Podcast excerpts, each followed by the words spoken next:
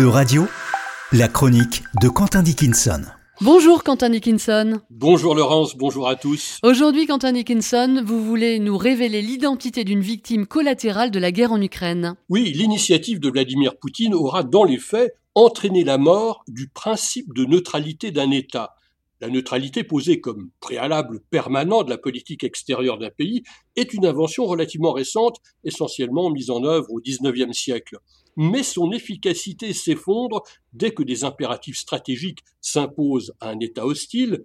Ainsi, en 1914, les Pays-Bas, la Belgique et le Luxembourg étaient-ils tous trois neutres Or, envahir les Pays-Bas ne présentait aucun intérêt militaire pour l'Allemagne, et les Néerlandais n'ont donc pas été inquiétés. Alors qu'attaquer la France en passant par les territoires belges et luxembourgeois était indispensable au déroulement du plan de l'état-major allemand. Quentin Dickinson, peut-on dire qu'il existe plusieurs formes de neutralité? En effet, il y a neutralité et neutralité. Il y a d'abord la neutralité préventive de la Suède ou des trois pays de ce qui n'était pas encore le Benelux, c'est la neutralité restons prudents, on ne sait jamais. Et puis il y a la neutralité imposée de l'extérieur, qui est le cas de la Finlande, qui a payé le prix de sa défaite face à l'armée rouge.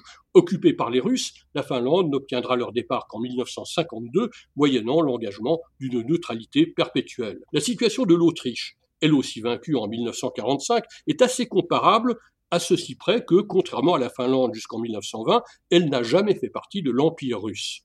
Il y a enfin la neutralité de circonstance de l'Irlande dans l'attente de sa réunification. Mais cette notion de neutralité a bien évolué quand même depuis la fin de la Seconde Guerre mondiale. Oui, c'est vrai.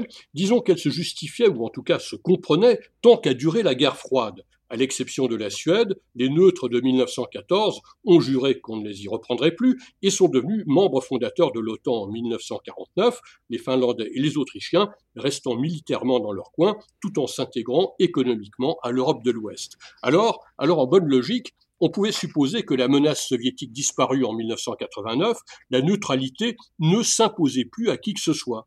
Les Finlandais, les Autrichiens et dans une moindre mesure les Suédois et les Irlandais ont en effet interprété de cette façon-là le sens de l'histoire. Ces pays restent à ce jour théoriquement neutres, mais techniquement très en phase avec l'OTAN, dont ils appliquent les moindres procédures militaires. Et donc?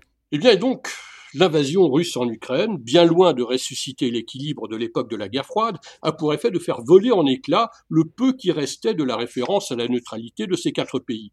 En dépit des récentes menaces russes, l'opinion publique en Finlande est très majoritairement favorable à ce que le pays rejoigne l'OTAN et il ne paraîtrait pas prudent qu'il le fasse sans la Suède, où le débat quasi inexistant avant le 24 février est désormais lancé. Et pas un mot euh, sur la Suisse. Si, si quand même, pour dire que c'est le seul cas connu de neutralité historique toujours valable mais dû, il faut le dire, à une adhésion sans faille de la population, encore de nos jours, et qui repose sur une défense fortement armée, dont la logique est limpide. Vous pourriez nous envahir, mais vos pertes seraient telles que le jeu n'en vaudrait vraiment pas la chandelle. D'une certaine façon, c'est ce que l'Ukraine est en train de démontrer à la Russie. Merci beaucoup Quentin Dickinson, on vous retrouve la semaine prochaine.